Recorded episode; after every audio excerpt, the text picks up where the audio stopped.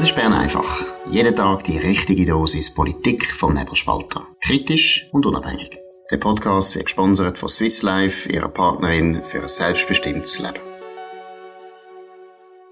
Ja, das ist die Ausgabe vom 10. Oktober 2023. Dominik Feusi und Markus Somm. Und heute Bern einfach Spezial mit Bettina Palmer. Sie ist erstens Kandidatin von der FDP für den Nationalrat. Sie ist jetzt Kantonsrätin von der FDP im Kanton Zürich. Vom Beruf her ist sie Fachärztin für Kinderchirurgie und Oberärztin am Kinderspital in Zürich. Ja, danke vielmals, dass du da bist. Herzlich willkommen. Ja, merci, dass ich da dabei darf sein dann mal schauen, wie du dich da, da schmetzgen natürlich. Vielleicht tust du es nachher bedauern. Das gibt es auch ab und zu. Die Leute sind nachher gross bedauern, dass sie da sind. Nein, es ist leider äh, sehr eine ernste Zeit, wo man eigentlich, ja, also ich bin sonst nicht so, aber eigentlich nicht so Lust hat zum Witz machen. Trotzdem machen wir natürlich Witz. Aber Israel und der Angriff von der Hamas auf Israel, das ist immer noch das Thema, wo alle Leute beschäftigt. Dominik, vielleicht, was ist da der Stand? Was sind die neuesten Erkenntnisse? Ja, Israel bombardiert äh, Hamas Hamas-Einrichtungen in Gaza, und zwar mehr oder weniger dauernd, und bereitet sich offenbar auf eine, auf eine Operation am Boden vor. Ähm, mehr äh, läuft oder überraschend gibt es eigentlich mehr in Bern. Die ersten Leute von links-grün, die öffentlich sagen, dass sie eigentlich bereuen, dass sie einem Hamas-Verbot äh, nicht zugestimmt haben. Ähm, es gibt einen Entscheid von der Sicherheitspolitischen Kommission, dass sie so ein Hamas-Verbot will, und zwar einstimmig. Dann äh, gibt es andere, die sagen, ja, wir müssen jetzt vorwärts machen. Was noch nicht so läuft, ist die Frage von, wie wir ähm, die Unterstützung für palästinensische NGOs überprüfen. Da ist gestern der äh, Ignazio Cassis zurückhaltend gewesen. In der EU läuft das bereits, aber auch dort ist man plötzlich wieder ein bisschen auf der Bremse. Ja, wenn man wirklich. Und ganz extrem ist der links-grün, also der Fabian Molina, SP-Nationalrat Zürich, sagt, ja, wir können das, die, die Unterstützung für die NGOs nicht einstampfen, weil das schadet dann äh, der Bevölkerung. Wir nehmen die Bevölkerung ganz ganz wichtige Sachen weg und das führe höchstens zu noch mehr Radikalisierung. Und die Debatte, die läuft im Moment in Bern. Genau, Bettina, du hast natürlich das alles auch genauso wie mir beobachtet. Ja, was hat das bei dir ausgelöst? Was sind die wichtigsten Gedanken, die dich äh, umtrieben haben? Ja, also ich habe irgendwie gedacht, nein, nicht schon wieder, weil wir haben ja erst gerade vor kurzem den Ukraine-Krieg gehabt. Also vor kurzem ist jetzt auch schon ein Jahr her, aber der ist immer noch am Laufen und man hat wie nicht erwartet, dass jetzt noch ein zweites Pulverfass da aufgeht und das, ja, das beschäftigt einem schon. Man denkt dann schon, wie geht es das weiter und wie gehen wir mit all dem auf und vor allem auch, kommt jetzt noch mal etwas oder äh, was läuft jetzt weiter? Das ist so das, was mir durch den Kopf ist. Wie ist deine Haltung zu Hamas? Ist das jetzt etwas, eben, wir haben es gesagt, vor einem Jahr hat es im Nationalrat eine Motion gegeben, wo man eigentlich hat wollen, Hamas zu einer Terrororganisation erklären, etwas, was in Amerika oder in der EU schon lange der Fall ist, in der Schweiz nicht. Die Mehrheit, auch die FDP, hat das abgelehnt. Wie ist deine Haltung zu dem heute? Ja, also die hat sich natürlich grundlegend äh, geändert, wobei ich muss dazu sagen, ich habe vorher nicht wirklich äh, äh, dezidierte und fundierte Haltung dazu gehabt, weil mein Kerngebiet ist schon eher Gesundheitspolitik. Aber ich habe die Hamas schon immer mit einem gewissen Argwohn beobachtet. Ich habe nicht recht gewusst, muss man sie jetzt gerade irgendwie komplett streichen oder ähm, muss man die einfach gut auf dem Radar behalten. Und im Nachhinein muss man sagen, hat natürlich der Bundesrat Ignazio Cassis absolut recht gehabt. Also das geht gar nicht.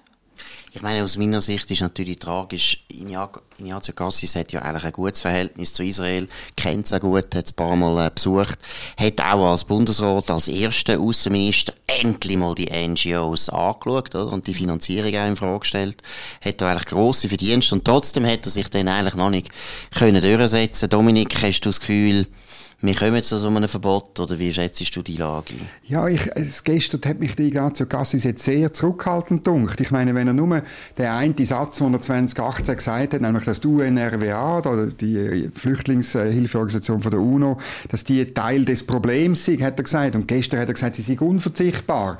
Da weiß ich nicht genau, was passiert ist. Und ich, ich befürchte einfach, dass man am Schluss wieder, das Parlament und auch der Bundesrat gesteuert wird von den Beamten, die halt immer noch auf einer Mission sind ähnlich wie der Fabian Molina, wo irgendwie in der Unterstützung von den NGOs letztlich irgendetwas von Dekolonialisierung, das druckt ja immer durch bei Linksgrün. Es ging darum, also dass irgendwo der, der Israel sei ein kolonialistischer Staat und darum faktisch, ja, müssen wir den vom Erdboden gleich machen. Das kommt beim Somaruga, Carlo aus Genf und beim Fabian Molina druckt das halt durch, oder? Also ich finde, es ist ja eins, dass man humanitäre äh, Absichten hat und Schwerverletzte behandelt, aber dass man so Gedanken und einen Angriffskrieg, das haben wir ja bereits bei der Ukraine erlebt, Exakt. nicht aufs Schärfste äh, sagt, das geht nicht. Also das, das verstehe ich nicht und das lehne ich komplett mhm. ab. Ja. Das ist wirklich, oder, das fällt einfach auf bei diesen Stellungnahmen. Wir haben es auf nebelspalter.ch gebracht, oder? Wie, wie die Seite links-grün unglaublich viel ähm, ähm, komplizierte Sätze macht in ihren mhm. Stellungnahmen, um irgendwie beide Seiten noch irgendwie ein bisschen gleich schlimm aussehen zu lassen. Dabei ist es einfach eindeutig. Die eine Seite will die andere vernichten, die andere verteidigt sich, haltet sich da dabei auch noch an internationales Recht, oder? Ähm, äh, und, und die, die, das Ungleichgewicht letztlich in dem Konflikt, das können eben Molinas, Somarugas und leider auch, äh, auch Cedric Wermuth und Matthäa Meyer in einem, in einem Podcast, was heute rausgelassen haben, wir werden am Abend noch darüber schreiben. Das können sie einfach nicht irgendwie zur Kenntnis nehmen. Und du hast es richtig erwähnt, beim Ukraine-Konflikt, dort haben die das ja können, oder? Und irgendwo durch habe ich das Gefühl, jetzt hat man Terroristenversteher und die machen den gleichen Fehler wie damals die Putin-Versteher. Das erste, das sind Hamas-Versteher, das ist so ein Wort, das wir jetzt neu einführen müssen. Ja. Die Hamas-Versteher, das ist eine ganze äh, trübe, trübe Tasse von Leuten, das muss man einfach mal betonen, weil letztlich du hast es richtig gesagt, bei der Ukraine haben die Linke ja sogar, ich meine, sie sind ja früher eigentlich immer pazifistisch unterwegs gewesen und gefunden, Krieg ist so unter jedem Titel abzulehnen, was ich finde, ist eine falsche Haltung sowieso. Aber in der Ukraine haben sie dann plötzlich sich sehr schnell entwickelt und gefunden, das, müssen, das geht gar nicht. Aber man fragt sich schon, warum das bei Israel alles plötzlich anders ist. Und zum Teil muss ich einfach sagen, das ist einfach schon Antisemitismus, weil letztlich ist immer wieder auffällig, Israel ist immer alles anders. Ich meine, auch der Vorwurf, es sei koloniales Regime, ich meine, praktisch alle Länder auf dieser Welt werden bewohnt von Leuten, die früher noch nicht dort drin sind. Auch wir. Wir sind einmal als Alemannen eingewandert in das Gebiet. Das ist lange her, aber das ändert an sich in der Sache nichts. Das Gleiche könnte man den Amerikanern vorwerfen, das Gleiche kann man auch den Franzosen vorwerfen. Allen. Wieso ist das Elsass überhaupt Französisch? Das ist eigentlich deutschsprachig gewesen. Da könnte man genau das Gleiche machen. Das hört nicht mehr auf. Also schon der Vorwurf ist völlig falsch. Und ich finde, auch Kolonialismus ist in dem Sinne etwas anderes gewesen. Also die Engländer sind ja nicht auf Indien gegangen und haben das Land äh, wollen für sich selber reklamieren und dort nachher ihre Leute ansiedeln. Das ist auch nicht, also der ganze Vorwurf an Israel ist absolut an den Haaren herbeizogen und am Schluss vom Tag muss man sich immer fragen, was haben die eigentlich für eine komische Obsession mit also diesen Israelis? Ich staune sowieso nur. Also die Fakten sind ja völlig klar. Es ist ein Angriff out of the blue auf in einer Situation, wo überhaupt nichts vorgefallen ist vorher und damit kann man echt die Diskussion mhm. erledigen. Ich, ich sehe irgendwie gar nicht, wieso man das so lange besprechen muss, weil die Situation ist klar. Punkt. Also ich finde noch etwas, was vielleicht auch noch wichtig ist, was man einfach mal betonen auch in der Schweiz. Ihr müsst wirklich die Videos anschauen. Es ist wahnsinnig hart, die Videos anschauen. Ich habe viel angeschaut. Und mhm. ich habe wirklich viel, ich habe sehr viele, sehr gute, enge israelische Freunde. Mhm.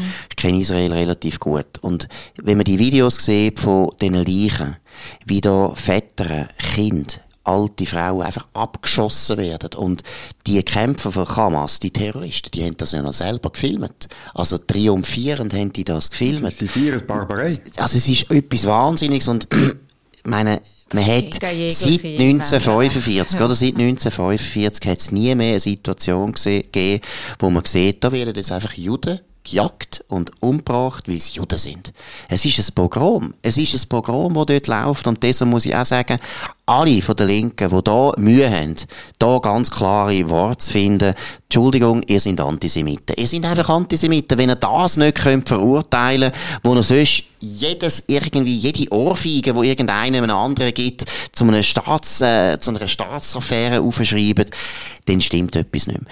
Was vielleicht noch interessant ist, äh, wir sind ja sonst normalerweise nicht die, die sagen, wenn jemand etwas Dummes gesagt hat, muss er gar Konsequenzen ziehen und so weiter. Es gibt jetzt viele Leute, die vielleicht, äh, ja, palästinensischer Herkunft sind oder arabischer Herkunft oder muslimischer Herkunft und da ein bisschen in ein Loyalitätsproblem hineinkommen und dumme, dummes Zeug äh, vor sich geben. Einer von denen ist ein Dozent in Bern an der Universität Bern. Um was geht es da?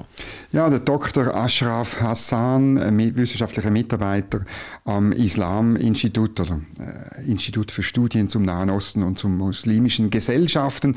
Er stammt ursprünglich aus Ägypten, ist via Italien und Deutschland in der Schweiz gelandet, seit 2021 wissenschaftlicher Mitarbeiter. Er ist aufgefallen, weil er gratuliert hat zum Terror. Also, thank you to the Palestinian resistance for the best gift that came before my birthday. Und äh, es gibt noch einen zweiten Tweet dazu. Komplett nicht. inakzeptabel. Und ja. ich meine, er ist nachher zurückgerudert oder so, wie es denn jeweils passiert. Ähm, er hat das alles nicht so gemeint. Es tut ihm leid, dass er das Mitgefühl von Leuten verletzt hat. Aber ähm, ich finde wirklich wichtig, dass jetzt die Uni Bern das genau anschaut, weil es geht eigentlich nicht. Und irgendwie, wir wollen einfach, wir wollen die Art von Terrorverherrlichung, äh, wenn wir bei uns nicht. Bettina, was sind deine, deine Gedanken zu dem?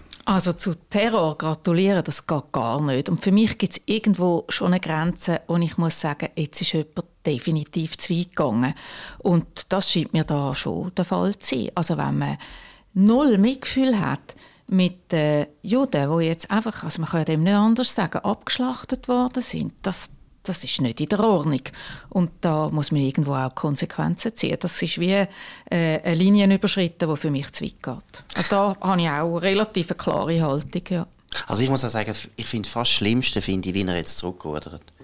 Also irgendwo finde ich, wenn schon so etwas schreibst und du bist erwachsen und du weißt, das geht durch die ganze Welt und er hat es ja auch gemacht, weil er gewissen Leuten hat zeigen ich bin auf eurer Seite oder? Er hätte ja das zeigen, oder? Im Iran wollen zeigen, ich bin auf eurer Seite, bitte eine Universität, bitte gib mir einen Lehrstuhl in Teheran. Ist okay, dann gang doch.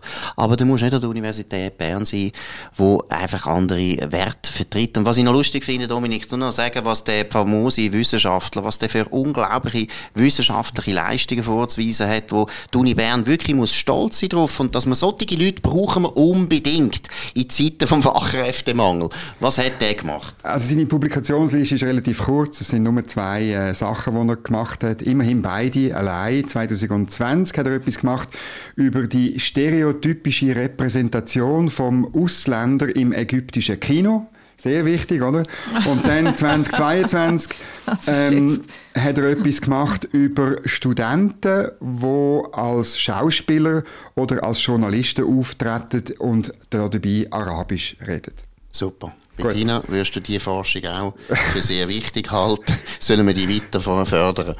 Ja, also ich glaube, Islamwissenschaften per se das kann man schon äh, lehren. Wir sind ja ein neutrales Land, auf jeden Fall.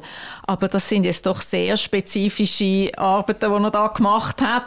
Wenn das eine von 100 ist, why not? Aber wenn das die beiden einzigen genau. sind, dann hätte ich da jetzt auch noch mal zwei Fragezeichen dahinter. Also muss man doch jetzt einfach mal sagen, die Uni Bern ist ja nicht ganz bachen, oder? Die sind ja nicht ganz bachen. Was stellen die für Leute an? Ich meine, jetzt haben wir 1848 gefeiert und müssen feststellen, dass ja fast alle Leute in der Schweiz nicht mehr wissen, was die Bundesverfassung bedeutet von 1848, weil zum Beispiel Schweizer Geschichte fast nicht mehr gelehrt wird an den Universitäten. Aber der ägyptische, ägyptische Film ist immerhin gut vertreten, der wird untersucht. da muss ich einfach sagen, ich als Steuerzahler, Gott sei Dank zahle ich keine Steuern in Bern, aber du zahlst schon die in Bern. Oh.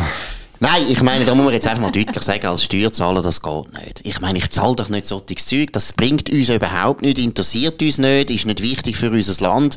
Islamwissenschaft finde ich auch, wenn es darum geht, irgendwie Integration ja, von islamischen absolut. Leuten äh, in unserem Land und so weiter ja. zu untersuchen, okay, dann kann man über das reden, aber das ist jetzt so spezifisch auf seine Heimat bezogen, das ist, das ist sein Hobby, das ist okay, aber da müssen nicht mehr zahlen. Und wenn man dann noch sieht, dass seine Loyalitäten sehr, sehr dubios sind, muss ich sagen, hey, Riesland Kleinen, der kann auch noch jemand anders arbeiten. Teheran ist ein schöner Ort, der kann auch auf Ägypten zurück. Kein Problem, der muss nicht bei uns sein. Gut, wir gehen zu einem Thema, wo du, Bettina, natürlich sehr betroffen bist und auch äh, sehr viel weißt, weil du bist selber Ärztin, schaffst in dem Gesundheitssystem. Krankenkassenprämie, immer wieder ein beliebtes Thema in den Medien, dann auch plötzlich jetzt für den ganzen Wahlkampf. Die SP hat das gut gemacht. Wie schlimm ist es eigentlich? Muss man da ganz viele Reformen machen? Wie beurteilst du eigentlich die Lage von unserem Gesundheitswesen? Ja gut, ich komme gerade von einem relativ strengen Wochenenddienst und der hat mich wieder extrem motiviert, äh, Politik zu machen. Ähm, es ist ein bisschen die Frage, ob wir nicht vielleicht zu viele Reformen und ähm, Verordnungsänderungen haben in letzter Zeit und ob das auch die richtigen sind. Und eine Zahl lässt mich natürlich schon auch sehr stutzen. Nämlich Krankenversicherungskosten haben 4,2 Prozent zugenommen und Prämien haben 8,7 Prozent zugenommen. Und die Ursache, das hat man heute in einer Zeitung können lesen, ist offenbar, dass 1,8 Milliarden Anlegeverluste sind wegen der schwierigen Kapitalmarktsituation. Und genau der gleiche Kapitalmarkt ist nämlich auch die Schuld gewesen, also im positiven Sinn, dass wir in den Jahren zuvor eben keine Prämienerhöhungen hatten. Und für mich zeigt das eigentlich recht exemplarisch, wie eng das die Wirtschaft eigentlich mit dem Gesundheitswesen verwoben ist und dass wir uns eine gute Gesundheit müssen können leisten und dass es darum auch wichtig ist, dass wir eine gute Wirtschaft haben. Das haben wir jetzt das Jahr gesehen. Und dann, also da könnte ich jetzt stundenlang reden, was mir besonders stört, ist, dass der Bundesrat Berse, der ja jetzt wirklich jahrelang Zeit hat, etwas zu machen, den Prämienanstieg verkündet und als einzige Lösung sagt er, ja, äh, die individuellen Prämienverbilligungen sind ja Sache der Kanton. Also da macht sich jemand schon ziemlich einfach zum Abgang von seiner Amtszeit. Also das habe ich schier nicht können glauben. Ja, ich hätte andere Lösungen. Er ist seit zwölf Jahren für das verantwortlich und er hat halt ständig irgendwelche Reformvorschläge gebracht, wo ideologisch prägt sind und wo nachher gescheitert sind im Parlament. Darum hat man nichts, äh, an, nichts angebracht. Auf der anderen Seite, die Bürgerlichen haben auch keine Zusammenarbeit angebracht, um ihre Ideen mehrheitsfähig zu machen. Darum haben wir äh, zwölf Jahre lang nichts angebracht. Also im Kantonsrat haben wir eigentlich... Ja gut, aber auf eidgenössischer Ebene, oder? Klar, natürlich. Oder? Ich hoffe sehr, dass ich dann das national auch so anbringe, wie man das jetzt kantonal eigentlich... Was würdest du denn machen? Ja, äh, auf ganz Haufen. Also mein erster Vorstoß wäre eine nationale Digitalisierungsstrategie im Gesundheitswesen. Das ist überfällig was da im Moment abgeht, so etwas Unkoordiniertes, da wird nicht nur Geld verprasst, sondern da wird uns auch das Leben schwer gemacht. Das ist der Thomas Heiniger, FDP kommen. Zürich, der wesentlich verantwortlich ist für das Durcheinander und was es einfach nicht angebracht hat? Von mir aus gesehen muss das in den Kliniken anfangen. Die Universitätskliniken sollten sich zusammenraufen ein System haben, das miteinander kompatibel ist. Von mir aus können ja die Systeme noch verschieden sein, aber sie sollten wenigstens Schnittstellen haben, die funktionieren. Wir haben das ansatzweise mit den Röntgenbildern jetzt im Grossraum Zürich geschafft, dass wir ein sogenanntes H-Net haben, wo wir uns gegenseitig Röntgenbilder schicken können. Das ist gut, aber auch dort ist dann der Teufel, wie ich sage, im Detail. Weil wenn ich zuerst muss den Patienten aufnehmen muss, bevor man das Röntgenbild schicken kann und eine Anmeldung machen und das ein bisschen pressiert, dann habe ich fünfmal schneller mhm. nochmal geröntgt. Und das ist nicht im System vom, ist nicht Sinn und Zweck von der Digitalisierung. Soll man die Ärzte verpflichten, mitzumachen bei der Digitalisierung oder nicht? In einem zweiten Schritt, wenn sie in den Kliniken funktioniert, ja. ja. Aber ich würde jetzt zuerst mal schauen, dass sie in den Kliniken läuft. Weil, was, was müssen denn die Ärzte jetzt machen? Welches System sollen sie übernehmen? Wo sollen sie sich anschliessen? Das geht dann überhaupt nicht auf. Und das Nächste ist dann auch, solange es der Ärzteschaft deutlich mehr Arbeit macht, und nicht wirklich einen Benefit hat, da sagt sich doch jeder, was soll das? Dass man in den Praxen digitalisiert unterwegs ist, glaube ich, ja. Und das müssen ja jetzt die neuen Ärzte, wenn ich das richtig verstanden habe, auch. Das, das ist in der Ordnung. Aber dass man ein System hat, das vernetzt ist, und das muss ja das Ziel sein an der ganzen Übung, das kann erst kommen, wenn sich einmal irgendwie die Spitallandschaft für ein System entschieden hat, das funktioniert. Und da sind wir auch noch extrem weit weg. Aber das, was du jetzt gesagt hast, das tönt jetzt sehr stark so nach Zentralisierung, oder? Dass man eben nationale Digitalisierungsstrategie und ich finde, auch aus einer liberalen Sicht, die Erfahrung zeigt, das funktioniert dann eben gerade nicht. Was an liegt, dass, dass man so total, du hast es vorher angetönt, oder so komplizierte Verfahren hat, offensichtlich, die mhm. für die Ärzte auch eigentlich mühsam sind. Woran liegt das? Wieso kann man das nicht besser anbringen? Also ich denke, das ist wie, ich mache immer den Vergleich zur Eisenbahn, wie bei der SBB. Dort hat man einmal ein Schienennetz machen, das man in der ganzen Schweiz gleich hat. Und ich bin auch, wenn möglich, äh, basisdemokratisch organisieren. Das ist auch mein Credo. Und gerade bei einer Grundversorgung, in einer medizinischen, funktioniert das auch basisdemokratisch, völlig klar. Aber es gibt einfach gewisse Sachen, wie jetzt die Digitalisierung, wo muss über die ganze Schweiz oder noch besser darüber hinaus, auch mit dem Ausland, können klappen. Und da sage ich jetzt nicht, der Bund muss bis im Detail vorschreiben, wie es läuft. Aber er braucht ein paar Eckpunkte. Zum Beispiel, wer zahlt was, ähm, es muss miteinander vernetzt sein, was sind Minimalstandards, diese Sachen. Ich glaube, mhm. das, das darf man schon vorschreiben. Kommt ja dazu, dass das Gesundheitswesen auch zu einem grossen Teil trotz allem durch Steuergelder finanziert ist. Mhm. Von daher aber, ist recht. Aber wie viel bringt das denn? Ich meine, der grosse Elefant im Raum ist ja eher die Menge an Leistungen, die extrem zunimmt, oder? Und wo, wo Kosten verursacht. Ich meine, auch, du schaffst auf dem Notfall, auch, dass man äh, am Wochenende jederzeit auf, no auf den Notfall kann, auch mit Bagatellen und so weiter. Also es ist einfach ein, ich bin einfach nicht sicher, ob Digitalisierung, wo sicher einen Fortschritt bringt, aber ob das wirklich dann die Kosten oben bringt, da zweifle ich dran. Es ist nicht viel mehr. Es ist im Moment ein All-You-Can-Eat-Buffet und sowohl die Leistungserbringer wie auch die Patienten tun sich einfach den Bauch vollschlagen auf Kosten der Allgemeinheit. Ja, also da gibt es ja diverse Studien, dass Digitalisierung tatsächlich sehr viel bringen würde. Und das sehe ich auch an den Orten, wo es wirklich funktioniert. Lustigerweise ist das Arbeitsunfähigkeitszeugnis für die Eltern von unseren Patienten, die ich mit einem Knopfdruck herauslassen kann, in dem System, das ich jetzt arbeite. Das ist typisch, ja? Das ist typisch. Ja, das funktioniert, das funktioniert dann. Ja, ich muss ja sagen, als Arbeitgeber, als Arbeitgeber ist, es, ist es erstaunlich, wie schnell dass man ein Arztzeugnis bekommt als ja. Arbeitnehmer.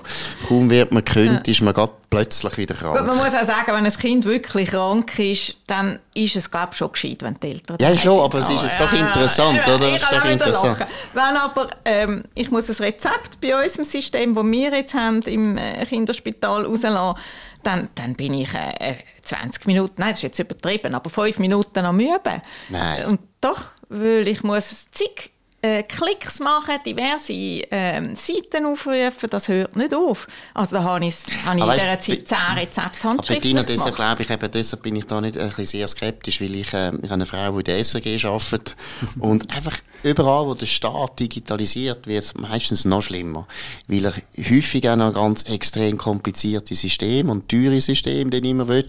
Also ich bin überzeugt... Nein, nein, der, der Staat soll nicht äh, System sagen, es muss das sein. Der Staat soll sagen, es muss ein System sein, das die und die Anforderungen erfüllt. Und dann soll man mhm. selber das System entwickeln. Also das ist, glaube ich, schon ein Unterschied. Und ich glaube, zum zurückkommen mhm. auf die Geschichte von der ähm, Überversorgung. Mhm. Also ja, die findet statt. Also am Freitag, ich konnte es nicht mehr hören. Ja, wir gehen in die Herbstferien und ich kann noch vorher hey, schnell gehen. Und das war irgendeine dreiwöchige Geschichte. Gewesen. Und da ist natürlich mein Rezept in Analogie zu den Knistersäckchen da vom Coop und von der Migo dort haben ja fünf Rappen gelangt. Von daher denke ich, wir müssten einen Fünfliber haben. Weil ein Fünfliber ist ein Betrag, wo auch Leute, die nicht so viel Geld haben, nicht davon abschreckt, eine Konsultation zu machen, wenn sie nötig ist. Weil ich wollte ja auch nicht, dass Leute, sie kein Geld haben, dann nicht ins Spital kommen ja, und irgendetwas passiert. Aber also das ist schon fünf lieber ja, das ist schon zu wenig, das ist, bisschen, das ist doch zu wenig. Ich meine, wenn du schaust, wie die Leute, wie die Leute sonst ihre Freizeit verbringen. Ich meine, schau nochmal noch mal die Handykosten an. Mhm. Von allen den Leuten, die eben angeblich arm sind, was die für Handykosten haben. Nein, ich glaube, da müsste mehr sein. Aber da habe ich nicht ganz verstanden. Wie ist denn das? Also vor der Ferien kommen dann ganz besonders viele Leute noch schnell... Also der Freitag war ein extremst anstrengender Tag. Gewesen. Wir haben tatsächlich ein schwerstkrankes Kind gehabt. Wir haben auch sonst ein paar Kinder gehabt, wo, wo sehr gut war, dass sie auf den Notfall gekommen sind. Aber es ist auch eine grosse Menge an Kindern gekommen, die einfach noch schnell vor den Ferien und das bringt einem dann immer so ein einen gewissen Konflikt rein, weil eins von diesen tausend hat ja dann wirklich etwas. Mhm, mh. Ich finde auch, aber eigentlich, eben, das Spital muss nur offen sein für den einen von diesen 1000. Und das war vor 30 Jahren der Fall gewesen. Ich meine, aber das, das, das ist an den oder, Eltern gelegen, ja, die mehr genau, Gesundheitskompetenz genau. hatten. Das ist ein grosses Problem, das sollte man dringend Ja, ändern. und an den Hausärzten, die Unternehmer sind und eben ja. sich organisiert haben. Und ich finde, oder die, die Bagatell, ähm, sozusagen die du vorschlägst, finde ich gut, sollte man einführen. Aber dann die Überversorgung, wo auch die Leistungserbringer ähm, sozusagen einfädeln, die bringst du dann nicht los. Ich meine, das sind, auch dort gibt es harte Schätzungen, die sagen, 20 Prozent der Leistungen, die abgerechnet werden, sind gar nicht nötig. Und es sind Leistungserbringer, die auch, oder heute wirst du zahlt, ein Arzt oder eine Ärztin wird verdient, je mehr dass er verschreibt, desto mehr verdient er. Und die 20 Prozent, die bringst du nicht raus, wenn man nicht härter auch mit den Leistungserbringern umgeht. Wenn man nicht auf, also vielleicht halt eher zahlt, was am Schluss Resultat ist, die Gesundheit der Patienten und nicht das Abrechnen von eins, der Leistungstarif. Der, der belohnt die Leute, die einfach viel aufschreiben heute. Auf das ist definitiv so. Aber meine Lösung zum Problem ist, dort Leute tun, die, ich sage dem, Rückgrat haben, also bei der Aus- und bei der Weiterbildung mhm. genau anschauen. Weil, wie beurteilt man die Qualität von äh, einem Outcome? Das ist so schwierig. Natürlich gibt es da die Patient äh, Outcome Measurement, Patient Reported Outcome Measurement, alles Mögliche. Ja. Aber das ist keine einfache Geschichte. Und im Moment sind wir ja so weit, dass wir nur noch Prüfungen machen die ganze Zeit. Also auch ich muss alle zwei Jahre eine Prüfung ablegen. Und das, das macht es auch alles wieder teurer, oder? Ja. Natürlich. Das ist ja wahnsinnig. Ob das dann wirklich den Unterschied macht, wage ich eben ist nicht bezweifeln. Darum habe ich mich auch sehr eingesetzt für den Numerus Clausus dass man den würde äh, anpassen machen wir Überlegungen zum Medizinstudium. Also dass mehr können studieren oder was? Ja, und dass nicht einfach nur geschaut wird, wer am besten ein Telefonbuch auswendig lernen kann. Also für mich ja sieht das so aus. Ich habe jetzt mhm. das mitbeobachtet äh, bei den Jungen, die ich ein bisschen kenne, die den Numerus Clausus gemacht haben und wie die sich vorbereitet. Und das ist ja dann auch eine ganze Vorbereitungsindustrie rundherum. Also auch das ist trainierbar, obwohl es heisst, es sei nicht trainierbar. Aber ähm, die Kurs, die brummen und wenn man in diesen Kurs war, dann ist man besser. Also das wage ich auch zu bezweifeln. Darum finde ich, wir steuern da in eine völlig falsche Richtung und es wäre wesentlich, dass wenn die Ärzte etwas Falsches machen, dass man dann auch wirklich zum Ombudsmann geht von der Ärztegesellschaft Zürich. Die Leute trauen sich nicht, weil sie Angst haben und das Gefühl haben, ja, wenn ich jetzt meinen Arzt verzeige, dann schaut er mir nicht mehr recht. Aber die Ombudsstelle bei der Ärztegesellschaft Zürich, die hat eine Schweigepflicht. Und wir sind Gott davor, wenn ein Arzt da gezeigt wird, wenn er Blödsinn macht. Weil wir haben auch nicht gerne die schwarzen Schafe unter uns. Die machen uns ja alles kaputt. Also erstens finde ich, das ist klar, das verstehe ich, aber tut man nicht das Gegenteil erreichen, oder? Ich glaube, die Leute sind jetzt schon, das ist ein grundsätzliches Problem, gegenüber Autoritäten sehr, sehr skeptisch. Und viele glauben ja gar nicht mehr, was der Arzt sagt. Sie gehen zuerst im Internet alles recherchieren und haben dann so das Gefühl, sie wissen es besser. Ich weiss nicht, ob man, ob man da etwas gewinnt, wenn man eigentlich den Arzt noch mehr irgendwo die, wie soll ich sagen, die Autorität wegnimmt, oder? Ich finde, jeder Arzt macht halt einmal Fehler. Das kann passieren, oder? Also ich glaube, ich habe lieber, wir werden die anzeigt, die äh, Fehler gemacht haben, als dass man uns einfach Pauschalverdacht noch mehr erweitert und noch mehr das ganze System verbürokratisiert und ich nochmal 20 Formulare mehr muss ausfüllen Ich glaube, der Schaden ist dort grösser, als wenn man sich getraut, mal aufzumupfen und mhm. dann kann man dem ja nachgehen und das stimmt oder das stimmt nicht. Und mit den Internetauszügen, ja, das ist tatsächlich so, dass die Eltern durchaus auch wissen, was sie wollen die, die mir dann das sagen und ich mit ihnen diskutieren kann und sie dann am Schluss aber akzeptieren, was ich sage, wenn es faktenbasiert ist, das ist für mich in der Ordnung. Die, wo ich dann mit dem Internetauszug sage, schauen Sie, aus diesen und diesen Gründen kann das nicht sein und ich würde jetzt in dieser Situation halt gleich das machen und es dann aber wieder darauf beharren und nicht belehrbar sind, das sind die schwierigen. Mhm. Die FDP fordert ja einen, einen Grundleistungskatalog Leit, eine Versicherung Leit, die dann günstiger wäre. Was haltest du von dieser Idee? Es gibt sicher, also gerade die Homöopathie ist das Paradebeispiel, wo ich finde, das muss nicht bei allen eingeschlossen sein. Das sollte man können wählen, ob man es möchte oder mhm. nicht. Ich habe nichts gegen so Homöopathie. Aber, und ich glaube auch, dass man den Grundleistungskatalog mal muss genau durchschauen muss. Und das habe ich bis jetzt nicht gemacht. Ich mhm. bin ziemlich sicher, dass man es ein oder andere findet. Aber ich bin auch ziemlich sicher, wenn man dort eine Baustelle aufmacht, das wird nicht einfach werden. Da ist es viel einfacher, Gesundheitskompetenz in der Bevölkerung zu stärken, Grundversorgung zu stärken, Digitalisierung zu stärken. Und wenn wir das alles schon mal angebracht haben, die Notfallpauschale mit Notfallfünf von mir aus können wir da über die Höhe auch noch diskutieren.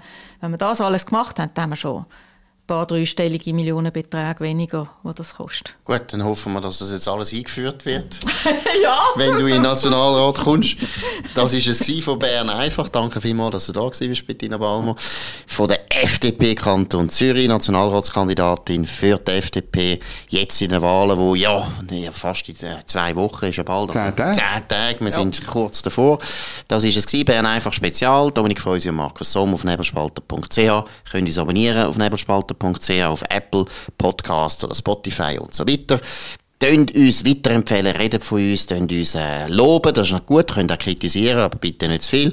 Und vor allem tönt uns hoch bewerten. Wir hören uns wieder morgen. Und jetzt ist wieder etwas ganz Wichtiges. Morgen ist wieder Bern einfach Spezial und zwar aus dem Toggenburg, aus dem Haus der Freiheit mit den Ständeratskandidaten vom Kanton St. Gallen. Dominik Feusi und Markus Somm äh, moderieren und wir tun die Kandidaten natürlich für euch, für vor allem natürlich für St. Galler genau anschauen. Deswegen kommt Bern einfach auch ein bisschen später. Bitte daran denken. Aber hört rein, es wird wahrscheinlich ein absolutes Gaudi. Bin ich absolut genau. überzeugt, wie das Dockenburg und das Haus. Wer das Haus der Freiheit nicht kennt, muss unbedingt gehen.